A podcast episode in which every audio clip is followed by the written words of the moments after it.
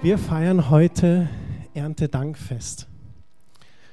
Und ich habe mich sehr gefreut auf heute Morgen, nicht nur weil ich diese leckeren Sachen hier besorgen durfte, was wir hier alles sehen, was man so an Ernte einfahren kann, sei es Gemüse, Weißkohl, Karotten oder Lauch oder leckerer Kohlrabi oder Paprika oder der Kürbis, sondern auch das Obst, die Melonen, Äpfel und Birnen wenn ich die Äpfel hier sehe, bin ich gleich versucht zu jonglieren. Aber ich lasse das lieber mal. Und ich habe ganz bewusst auch die Körbe mit dazu gestellt, weil Geld auch ein Symbol ist von Ernte, denke ich. Und das ist ein reich gedeckter Tisch. Und wenn ihr diesen Tisch anschaut, dann möchte ich, dass ihr wisst, dass Gott sagt, er hat dir einen Tisch gedeckt im Angesicht deiner Feinde sogar. Gott ist ein Gott, der gerne segnet, der möchte, dass wir eine Ernte erfahren. Und ich möchte mit euch gleich zu Beginn von Gottes Schöpfung lesen. Erstes Buch Mose, Kapitel 1. Deine Bibel hat ein altes Testament, das beginnt mit dem ersten Buch Mose. Und da heißt es im Vers 27, und Gott schuf den Menschen in seinem Bild, im Bild Gottes schuf er ihn, als Mann und Frau schuf er sie sehen wir heute, wie wir alle hier so schön hübsch da sitzen. Ne? Und dann heißt es, Gott segnete sie. Gleich zu Beginn der Bibel heißt es, Gott segnete sie. Steht ganz deutlich, Gott hat die, die Absicht, sie zu segnen. Und Gott sprach zu ihnen, seid fruchtbar und mehrt euch. Also er sagt, bringt Frucht hervor und mehrt euch. Ihr sollt nicht zu zweit bleiben, ihr Mann und Frau, ihr sollt Kinder bekommen und füllt die Erde und macht sie euch untertan. Das heißt, herrscht über sie, herrscht über die Fische im Meer und über die Vögel des Himmels und über alles Lebendige, das sich regt auf der Erde. Gott segnete den Mann und die Frau. Ganz deutlich der Segen Gottes. Nun, durch den Sündenfall hat der Mensch dann ein paar seiner Vorrechte verloren und wurde aus dem Garten Eden verbannt. Viele Jahre später, Jahrhunderte, nahm die Sünde sogar so überhand, dass Gott Noah und seiner Familie den Auftrag gab, eine Arche zu bauen. Er hat gesagt, Noah, ich habe dich auserwählt, eine Arche zu bauen, denn ich werde eine Flut senden. Und Gott ließ sogar diese Flut über die Erde kommen und nur Noah und seine Familie und die Tiere auf der Arche überlebten. So berichtet uns die Bibel. Und jetzt möchte ich kurz mit euch hinspringen zu dem Punkt, wo die Arche auch auf trockenen Boden wieder gefunden hat. Die Arche ist sozusagen wieder gestrandet, das Wasser ließ nach, man sah auf einmal wieder die Strukturen der Erde und dann spricht Gott zu Noah.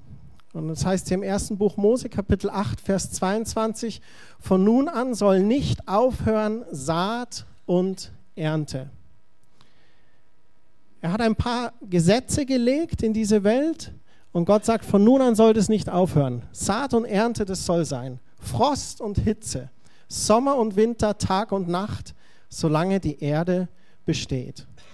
Und dann geht es überfließend weiter in das Kapitel 9, Vers 1. Und da heißt es, und Gott segnete Noah und seine Söhne und sprach zu ihnen, seid fruchtbar und mehrt euch und erfüllt die Erde. Wieder dieselbe Stelle. Seid fruchtbar, bringt eine Frucht hervor. Und ein paar Verse weiter, im Vers 7, wiederholt er das noch. Und er sagt nochmal, ihr aber seid fruchtbar, mehrt euch und breitet euch aus auf der Erde, dass ihr zahlreich werdet darauf. Und wir sehen wieder, so wie bei Adam und Eva, segnet Gott auch hier wieder Noah. Und du könntest durch die ganze Bibel hindurchgehen, wie Gott immer wieder den Menschen gesegnet hat. Gottes Absicht ist es, dass der Mensch gesegnet ist. Nun, wir waren gerade bei diesem fruchtbar. Wie entsteht Frucht? Wir wissen, ich denke, wir sind alle aufgeklärt, wir wissen, wie beim Menschen die Frucht entsteht. Aber im Prinzip geht es darum, dass ein Same da ist, der gepflanzt wird und der dann diese Frucht hervorbringt. Und Jesus sagt im Johannesevangelium Kapitel 12 folgendes: Wahrlich, wahrlich, ich sage euch, wenn das Weizenkorn nicht in die Erde fällt und stirbt, so bleibt es allein.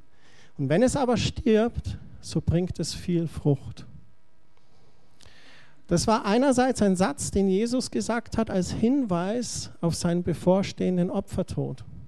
Ich glaube, er hat sich symbolisch verglichen mit diesem Weizenkorn und hat gesagt, wenn es nicht in die Erde fällt und stirbt, dann bleibt es allein. Wenn es aber stirbt, bringt es viel Frucht. Wir Christen, die wir heute Morgen hier sitzen, sind diese Frucht des Jesus, der gestorben ist. Und wir sind durch sein Opfer Söhne und Töchter Gottes, weil durch sein Blut wir diesen Zugang zum Vater wieder bekommen haben. Das heißt, Jesus ist nicht mehr allein, genau wie er hier auch vorausgesagt hat. Aber den natürlichen Hinweis, den er da so beschreibt, sagt uns auch ganz viel über Frucht. Dass ein Same gepflanzt werden muss und der sterben muss und dadurch Frucht hervorbringt. Man sieht es hier auch bei all diesen Dingen. Manche Sachen wachsen an einem Baum, einiges wird aber gepflanzt, so wie die äh, Zwiebeln oder Karotten oder die Äpfel, äh, äh, die ähm, Kartoffeln, Erdäpfel, sage ich doch.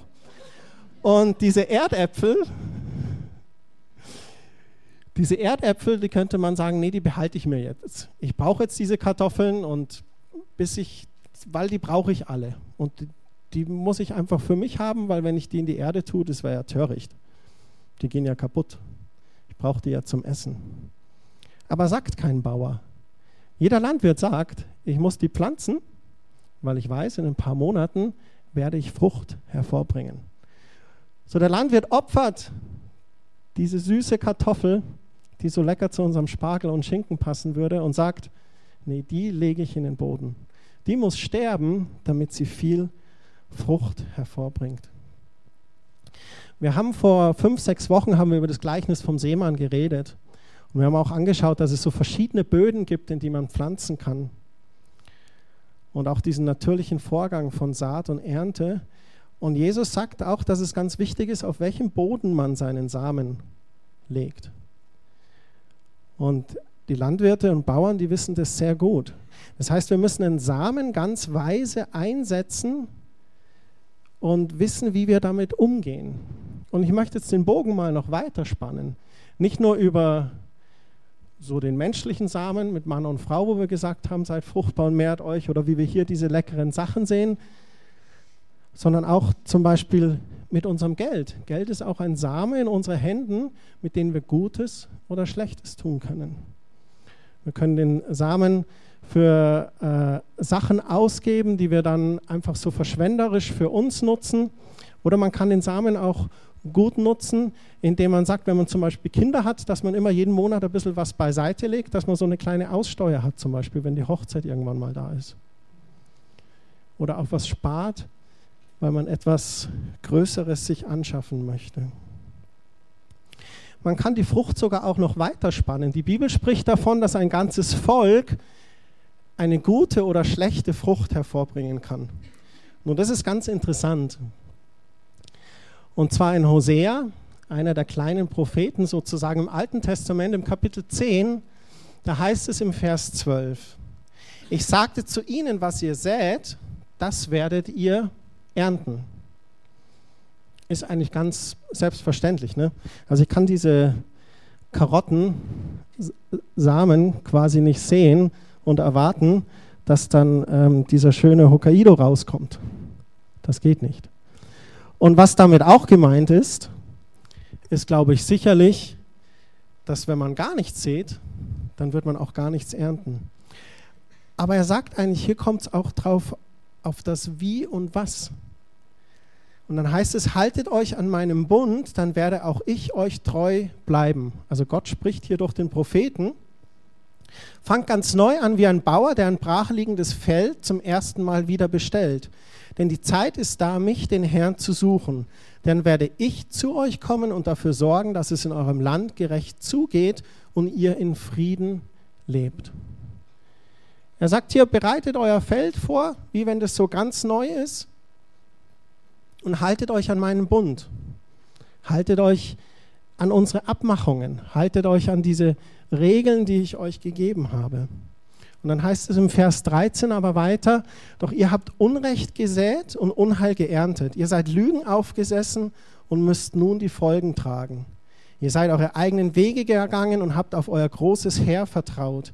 Darum wird euer Volk in einen Krieg verwickelt und alle eure Festungen werden dem Erdboden gleichgemacht. Wir sehen hier, wie Gott über ein ganzes Volk spricht und sagt, dieses Volk hat sich falsch verhalten, es hat falschen Samen gesät. Die haben Unrecht gesät und deswegen Unheil geerntet. Ihr seid die eigenen Wege gegangen, statt auf mich, den Herrn, zu vertrauen. Ein wunderschönes Beispiel von guter Frucht eines Volkes haben wir selber hier in Deutschland erlebt. Vor 25 Jahren, am 30. September 1989, da waren tausende DDR-Flüchtlinge im Garten der Prager Botschaft. Und der damalige Außenminister Genscher ist dort hingereist. Und einige haben das vielleicht auch ähm, live am Bildschirm verfolgt, dann in den Nachrichten. Und er geht auf diesen Balkon und er fängt an zu reden. Wir sind heute zu ihm gekommen, um ihnen mitzuteilen, dass heute ihre Ausreise und dann kann er gar nicht mehr weiterreden. Dann brechen diese Flüchtlinge in Jubel aus und die Ausreise war genehmigt. Durch diese, auch äh, dann ein paar Tage später, diese Pressekonferenz, wo man wo quasi der, die Politiker der damaligen DDR gar nicht so selber richtig wussten, was sie machen und tun und dann mehr oder weniger durch Zufall quasi das verlesen wurde bei dieser Pressekonferenz. Das ist ganz interessant, die Geschichte mit äh, damals mit dem Krenz und dem Schabowski, genau. Der dann, ja, hier ist noch was, also wegen der Ausreise müssen wir das, ja, ja, ich lese das mal vor. Also das war so ein, ähm, und dann fragt dieser Bildreporter nachher, ja, was bedeutet das denn? Dann dürfen wir dann jetzt, dürfen die Bürger ausreisen. Und dann, ja, so habe ich das verstanden. Und Stunden später geht der Ran los auf die Grenzübergänge und ein Volk befreit sich. Keine Frage, dass es in all den Jahrzehnten sehr viele Opfer gekostet hat. Und einige von euch, die vielleicht aus den neuen Bundesländern äh, sind und noch dieses DDR-Regime erlebt haben, wissen, wie grausam das für viele war. Doch was interessant ist, es war die friedlichste Revolution, glaube ich, die die Welt je gesehen hat. Durch Gebete von Christen und Friedensdemonstrationen und Friedenszüge und allabendliche Versammlungen in den Kirchen über die Denominationen hinaus, Gebet für das Land und für die Freiheit des Volkes, ist diese Mauer gefallen, ist dieser Zaun ähm, niedergebrochen. Und Gott hat diese Gebete gesegnet und dem Volk Freiheit geschenkt, wo man sieht, die gute Frucht eines Volkes, das da auf Gott vertraut hat. Übrigens, wir haben ja unseren Gebetsabend auch immer jeden Dienstagabend. Wir sind da immer eine überschaubare Gruppe. Das beunruhigt mich, aber es passt überhaupt nicht, weil das ist statistisch gesehen zurecht. Gebetsabende sind die schlecht besuchtesten Veranstaltungen in Gemeinden. Ist leider so. Und ich würde mir wünschen, dass wir vielleicht diese Statistik ein bisschen anheben können. Und ich weiß, jeder ist viel beschäftigt, aber vielleicht können wir es schaffen, wenn jeder von uns so alle acht Wochen einmal an einem Dienstag dabei ist und dass wir da eine Wertigkeit, einen Punkt auf dieses Gebet legen. Wir beten für Quelltor, wir beten für eure, unsere Gemeinde, unsere Heimat und wir beten auch für persönliche Anliegen. Und wir erleben, wie Gott sich einfach bewegt und das immer wieder tut. Gestern auf diesem Tagesseminar von Henry Cloud, ein amerikanischer Christ, ein Psychologe. Das Seminar ging eigentlich darüber, über Grenzen zu setzen, gesunde Grenzen im Leben zu haben.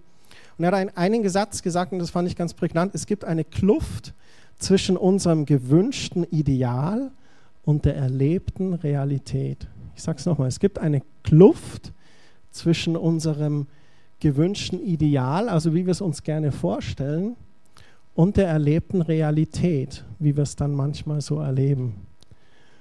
Und für mich war es so, der Brückenbauer für diese Kluft ist, glaube ich, Gebet. Den Thronsaal Gottes zu stürmen im Gebet.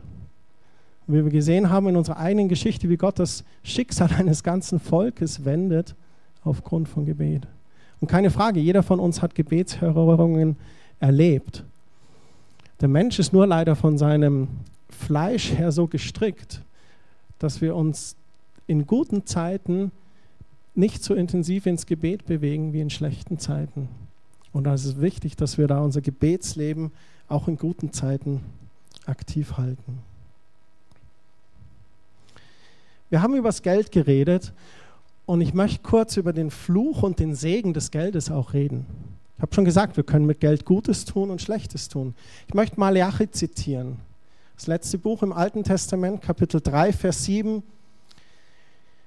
Da spricht Gott wieder durch den Propheten und dann heißt es, seit den Tagen eurer Väter seid ihr von meinen Satzungen abgewichen und habt sie nicht befolgt. Kehrt um zu mir, so will ich mich zu euch kehren, spricht der Herr der Herrscher. Aber ihr fragt, wohin sollen wir umkehren? Und dann heißt es, darf ein Mensch Gott berauben, wie er mich beraubt? Aber ihr fragt, worin haben wir dich beraubt? Und er antwortet in den Zehnten und in den Abgaben. Mit dem Fluch seid ihr verflucht worden, denn ihr habt mich beraubt, ihr das ganze Volk. Bringt den Zehnten ganz in das Vorratshaus, damit Speise in meinem Haus sei, und prüft mich doch dadurch, spricht der Herr der Herrscher, ob ich euch nicht die Fenster des Himmels öffnen und euch Segen in überreicher Fülle herabschütten werde. Und dann heißt es, ich will für euch den Fresser schelten, dass er euch die Frucht der Erde nicht verdirbt und dass euch der Weinstock auf dem Feld nicht fruchtleer bleibt, spricht der Herr der Herrscher. Und alle Heidenvölker werden euch glücklich preisen, denn ihr werdet ein Land des Wohlgefallens werden, spricht der Herr der Herrscher. Gott spricht hier im Alten Testament von dem Zehntgaben, einer Gabe, die Gott gehört und die in den Tempel gebracht werden soll. Und dann spricht hier doch Maleachi und Maleachi schreibt auf, wenn wir Gott dessen berauben, dann sind wir verflucht. Einfach so in einem kurzen, prägnanten Satz. Aber dann kommt noch das Schönere eigentlich ab Vers 10. Wenn wir Gott den Zehnten bringen, dann ist erstens Speise im Haus Gottes. Das heißt, im Haus Gottes ist Speise, ist Möglichkeit, Gutes zu tun.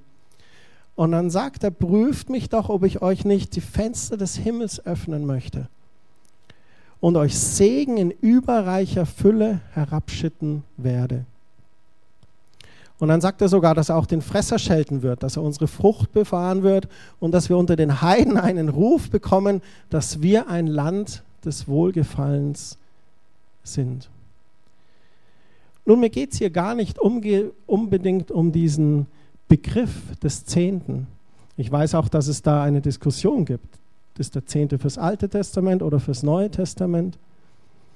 Ich möchte mich gar nicht so an dem Zehnten auch aufhalten, weil das Neue Testament ist voll davon, in die Gemeinde zu geben, ist voll davon, Almosen zu geben, ist voll davon, Gutes zu tun, auch wie Kerstin heute vorgelegt hat, eine gute Gabe jemandem zu geben.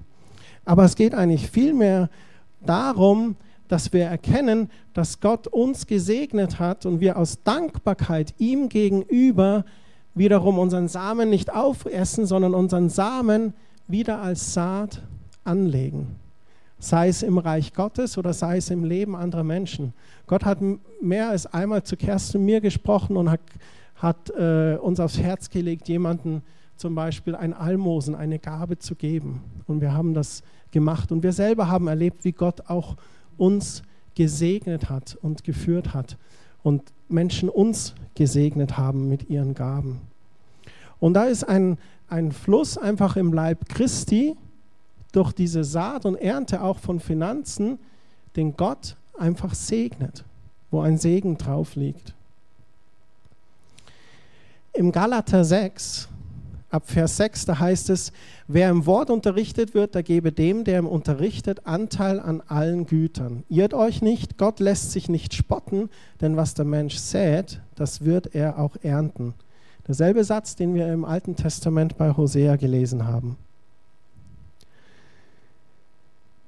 Dann heißt es, wer auf sein Fleisch sät, der wird vom Fleisch Verderben ernten, wer aber auf den Geist sät, der wird vom Geist ewiges Leben ernten. Was ist denn damit gemeint? Also erst nochmal die von Paulus die Aufforderung an die Galater, ich glaube, die hat ja auch einen ganz natürlichen Grund. Es war nämlich so, dass die Juden, die hatten ihre gesetzlichen Abgaben an die Priester. Die Römer, die zahlten ihre Steuern. Die Heiden, die hatten ihre Gebühren für ihre Heiligtümer, die sie auch damals abgegeben hatte. Aber die Urgemeinde, die lebte einfach von den freiwilligen Gaben. So wie wir das auch als, als Quelltor tun von euch, als gemeinnütziger Verein. Und dann heißt es hier, wer aufs Fleisch sät, der wird vom Fleisch Verderben ernten. Was ist denn damit gemeint? Ich glaube, dieses aufs Fleisch säen, das ist, wenn wir das Geld nutzen, um fleischliche Begierden zu stillen. Wo wir unser Selbst, unser Ego stillen wollen durch fleischliche Begierden. Das auf den Geist sehen ist da, wo wir Geld nutzen, um geistliche Begierden zu stillen. Um zum Beispiel das Wort Gottes zu hören.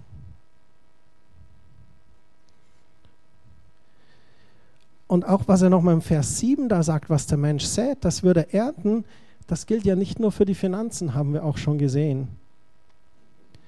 Ich glaube, das gilt auch zum Beispiel für unsere Beziehungen. Unsere Beziehungen, die brauchen eine Investition an Zeit und Hingabe. Das heißt, da sehen wir auch wieder dieses Prinzip von Saat und Ernte.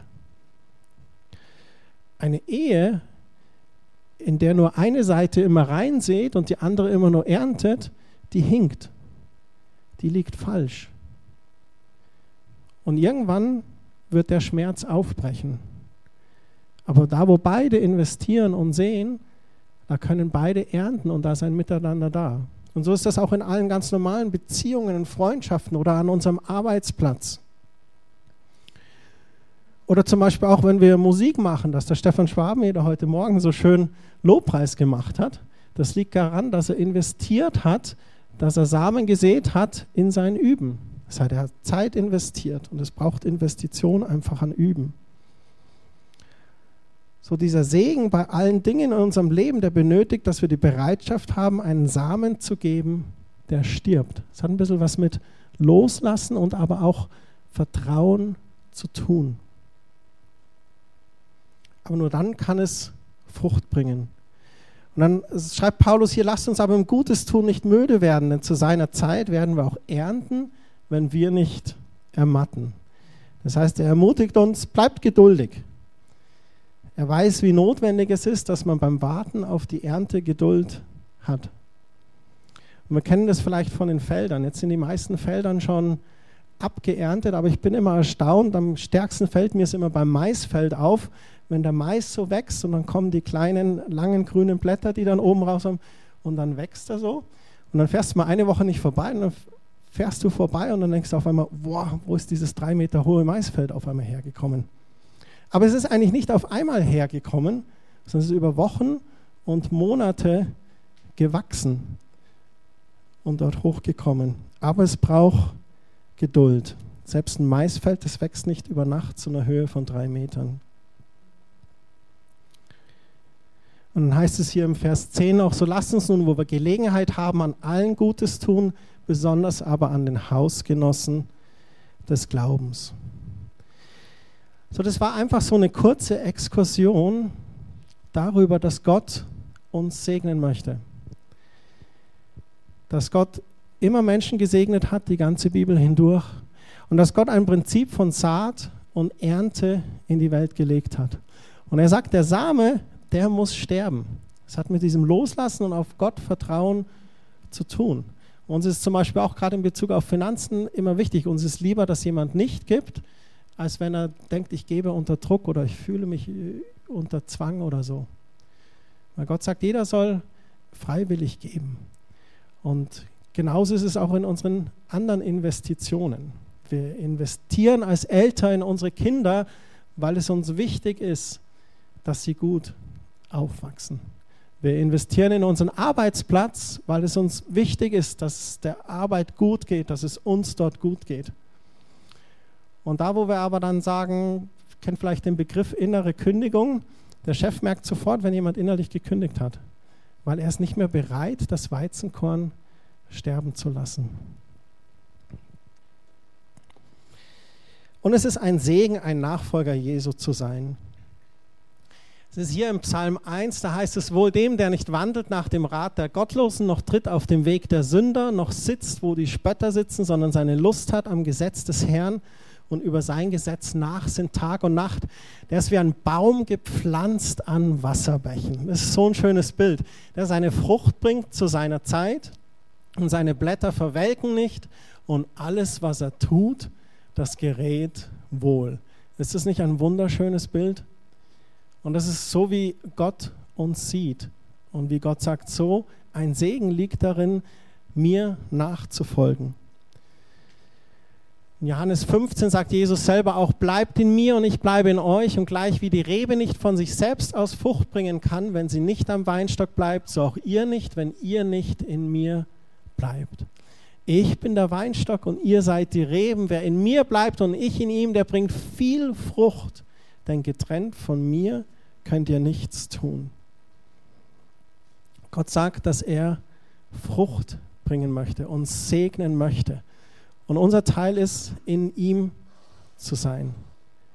Und es hat auch was mit ein bisschen Sterben zu tun. Ich glaube, die meisten von uns kennen das, dass wenn wir wirklich in diese Fülle, in diese Tiefe mit Gott eintauchen wollen, das hat das damit zu tun, dass wir uns selber sterben. Paulus beschreibt das so gut in seinen Briefen. Nicht mehr lebe ich selber, nicht mehr mein Ego, nicht mehr meine fleischlichen Begierden, sondern Christus vielmehr lebt in mir, weil wir immer mehr verwandelt werden in dieses Bild von Jesus. Ich möchte als letztes einen Satz mit euch lesen, den ihr alle sehr gut kennt. Das ist quasi unsere Auftragsaussage von Quelltor. Was wir uns auf die Fahne geschrieben haben, als wir Quelltor gegründet haben, das steht als Präambel in unserer Satzung auch drin. So, das allererste, was wir offiziell gesagt haben, auch bei der Vereinsgründung, ist, die Grundlage der christlichen Freikirche Quelltor ist das Wort Gottes, die Bibel. Quelltor lebt die Wahrheit des Wortes Gottes in Liebe und wächst dadurch zu Christus hin. Wenn jeder Einzelne sich einbringt und einbringen darf, dann wächst der Leib und wird aufgebaut in Liebe.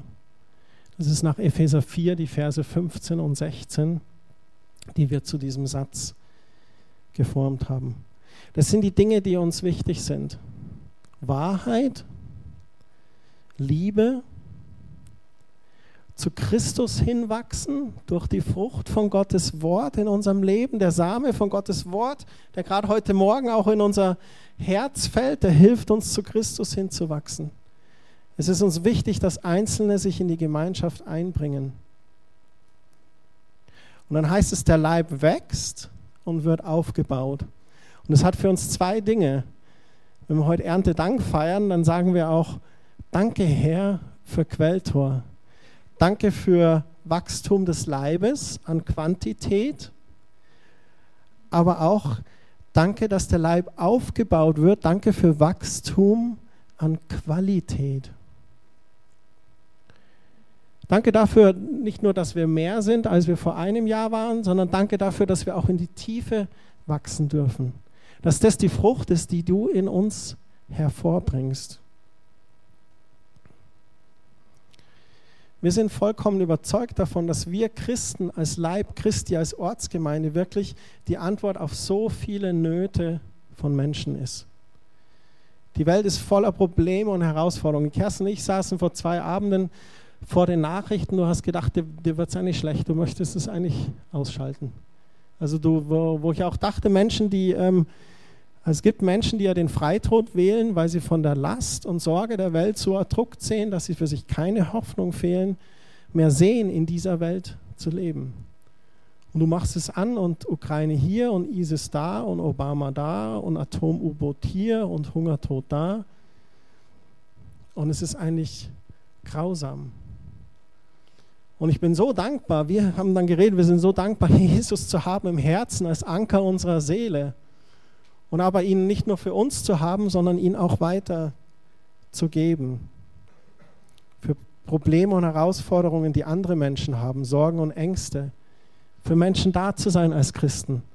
Für Menschen ein Segen zu sein. Eigentlich geht es darum, dass Gott sagt, Gott sagt, ich segne dich. Max, ich segne dich.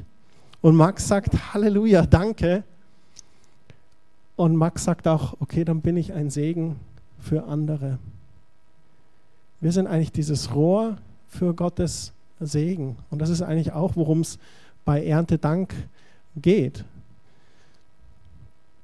In uns allen steckt dieses Potenzial, Frucht hervorzubringen, die uns segnet und andere segnet, aber ein Segenstrom Gottes zu sein, der nicht abbricht, sondern dass wir bereit sind, als Weizenkorn auch selber zu sterben.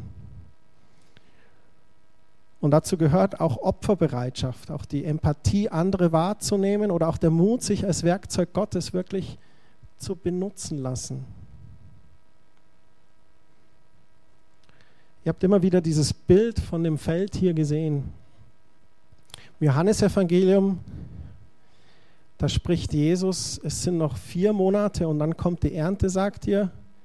Sieh, ich sage euch, hebt die Augen auf und seht die Felder an, sie sind schon weiß zur Ernte. Und es ist tatsächlich so, wenn ein Kreide, Getreidefeld anfängt, so einen weißen, blassen Ton zu bekommen, dann weiß der Bauer, okay, jetzt ist genau der richtige Zeitpunkt für die Ernte. Und ich glaube, da möchte Gott uns nutzen in diesem Erntefeld, in seinem Reich Gottes. Also Gott möchte dich segnen, dass du Frucht hast für dich, aber wir sollen verschwenderisch damit umgehen und die Menschen um uns herum damit segnen. Sei es durch eine praktische Tat, sei es durch Gebet, sei es durch Gebet im Stillen, sei es durch Gebet was du bist krank, darf ich für dich beten kurz? Einfach durch unser ganz natürliches Christsein und damit uns einfach zur Verfügung zu stellen, so wie Jesus sich selbst gestorben ist, auch über unseren Schatten zu springen und uns selbst zu sterben ein Stück weit. Himmlischer Vater, ich möchte dir danken, dass wir heute Erntedank feiern. Danke, dass dein Wille für uns ist, dass wir gesegnet sind. In unserer Gesundheit, in unseren Beziehungen, in unseren Finanzen, auf all unseren Wegen, am Arbeitsplatz, im Urlaub, wo immer wir sind, Herr, was immer wir tun. Du sagst, du möchtest deinen Segen befehlen auf unser Leben. Und Herr, ich bitte dich, dass du uns hilfst, auch ein Segen für andere zu sein dass deine Frucht, die du in unser Leben schenkst, dass sie sich multipliziert. Ich danke dir dafür in Jesu Namen. Amen. Ich habe eine ganz große Einladung noch an euch. Wie ihr schon gehört habt, es gibt heute kein Kaffee und Kuchen, und, aber hier einen reich gedeckten Tisch. Und ich kann es unmöglich mit nach Hause nehmen. Und ich würde mich wirklich freuen, wenn ihr das auch nochmal für euch so als Erinnerung, dass jeder von euch nach vorne kommt und nur eines gibt. Also jemand, der gerne Kürbissuppe vielleicht kocht oder es gibt hier Zwiebelsuppe fürs nächste Gulasch oder Blaukraut. Hier gibt es eine leckere Mango, Melonen, also es gibt alles, Basilikum. Die Körbe würden wir als Quelltor verwalten, wenn das in Ordnung ist. Aber bitte kommt nach vorne und selbst wenn ihr euch, ähm, auch ihr Jungs hier, so eine Karotte oder so, gell? noch eine? selbst wenn ihr die einfach euch so in die Hosentasche steckt und als Erinnerung für die Stunde, die ihr auf dem Heimweg seid, Gott will dich segnen. Gott ist ein Gott, der gerne segnet. Okay? Ist es ein Angebot? Okay. So, wer zuerst kommt, kriegt den Kürbis. echt? Das macht er unter euch aus. Und wir wünschen euch echt eine gesegnete Woche noch. Gott mit euch in Jesu Namen. Amen.